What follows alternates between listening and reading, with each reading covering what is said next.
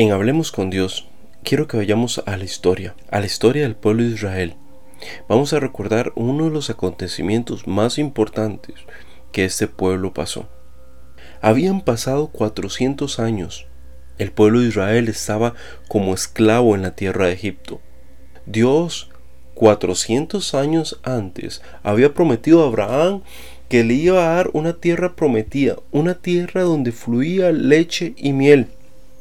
Después de 400 años, Dios iba a enviar un libertador para sacar a su pueblo de ahí y llevarlo a la tierra prometida. Dios escoge a Moisés como el hombre encargado de encomendar tan dura labor. Moisés se enfrenta a Faraón y a través de diferentes juicios, Dios saca a su pueblo con mano poderosa más aún cuando se encuentra en una encrucijada donde está el mar al frente y el pueblo de Egipto detrás persiguiéndolos para matarlos. Dios de una forma milagrosa abre el mar para que su pueblo pasara como por tierra seca. Ellos cruzaron el mar. El pueblo de Egipto intentó hacer lo mismo, el ejército de Egipto, sin embargo todos perecieron porque Dios cerró el mar una vez pasó el último israelita. Al final de una jornada Dios los lleva a Cades Barnea y le muestra a Moisés la tierra prometida y le dice, ahí está la tierra que les he prometido, solamente vayan y tómenla. Moisés encomienda a doce personas para que tengan la labor de espiar esta tierra y escuche muy bien la orden que Dios o que Moisés, este, Dios a través de Moisés le da al pueblo. Los envió pues Moisés a recorrer la tierra de Canaán, diciéndoles, subid de aquí al Negev, y subid al monte, y observad la tierra como es, y el pueblo que la habita, si es fuerte o débil, si poco o numeroso, cómo es la tierra habitada, si es buena o mala, y cómo son las ciudades habitadas, si son campamentos o plazas fortificadas, y cómo es el terreno, si es fértil o estéril, si en él hay árboles o no, y esforzaos y tomad el fruto del país, y era el tiempo de las primeras uvas. Entonces, inicialmente, la orden de Moisés a estos doce hombres era que fueran, espiaran y trajeran un reporte real de lo que es la tierra. A ver si era cierto lo que Dios les había prometido, que les iba a dar una tierra que fluía leche y miel. Y dice la Biblia en el versículo 21 de Números capítulo 13, y ellos subieron y reconocieron la tierra desde el desierto de Sin hasta Rehob, entrando en Amat, y subieron al Negev y vinieron hasta Hebrón, y allí está Aimán, Semai y Talmai, hijos de Anac. Hebrón fue edificada siete años antes de Zoán en Egipto, y llegaron hasta el arroyo de Escol, y de allí cortaron un sarmiento con un racimo de uvas, el cual trajeron dos en un palo, y a las granadas de los hijos. Entonces, estos hombres empiezan a investigar cómo es la tierra, empiezan a andar por diferentes poblados, a tal punto que encuentran un gran racimo de uvas que tienen que cargar entre dos personas. Luego vinieron estos hombres, después de hacer su trabajo de espías, vinieron a dar el reporte a Moisés. Y dice el versículo 27, ahí mismo de números 13, y les contaron diciendo, nosotros llegamos a la tierra a la cual nos enviaste, la que ciertamente fluye leche y miel, y este es el fruto de ella. Mas el pueblo que habita aquella tierra es fuerte, y las ciudades muy, muy grandes y fortificadas. Y también vimos allí a los hijos de Anac. Amalek habita el Negev, y el Eteo, el Jebuseo y el Amarreo habitan en el monte, y el Cananeo habita junto al mar y a la ribera del Jordán. Entonces Caleb hizo callar al pueblo delante de Moisés y dijo, Subamos luego y tomemos posesión de ella, porque más podremos nosotros que ellos. Mas los varones que subieron con él dijeron, no podremos subir contra aquel pueblo, porque es más fuerte que nosotros. Y hablaron mal entre los hijos de Israel de la tierra que habían reconocido, diciendo, la tierra por donde pasamos para reconocerla es tierra que traga a sus moradores, y todo el pueblo que vimos en medio de ella son hombres de gran estatura. También vimos allí gigantes hijos de Anak, raza de los gigantes, y éramos nosotros a nuestro parecer como langostas, y así le parecíamos a ellos.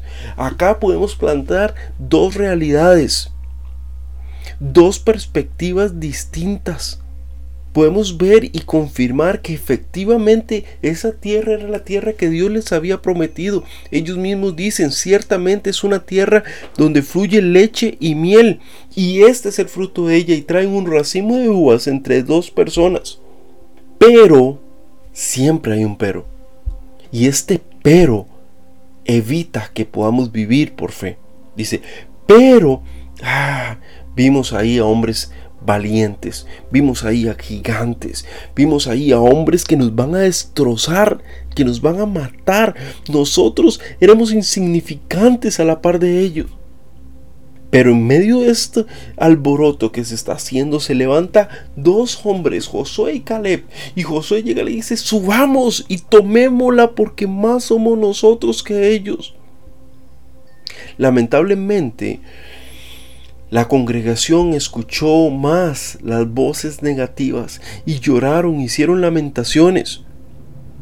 Ahí mismo, Josué, dice el versículo 6 del capítulo 14 de Números, Josué hijo de Num y Caleb hijo de Jefone, que eran de los que habían reconocido la tierra, rompieron sus vestidos y hablaron a toda la congregación de los hijos de Israel diciendo, la tierra por donde pasamos para reconocerla es tierra en gran manera buena si Jehová se agradara en nosotros, Él nos llevará a esta tierra y nos la entregará, tierra que fluye leche y miel. Por tanto, no seáis rebeldes contra Jehová, ni temáis al pueblo de esta tierra, porque nosotros los comeremos como pan.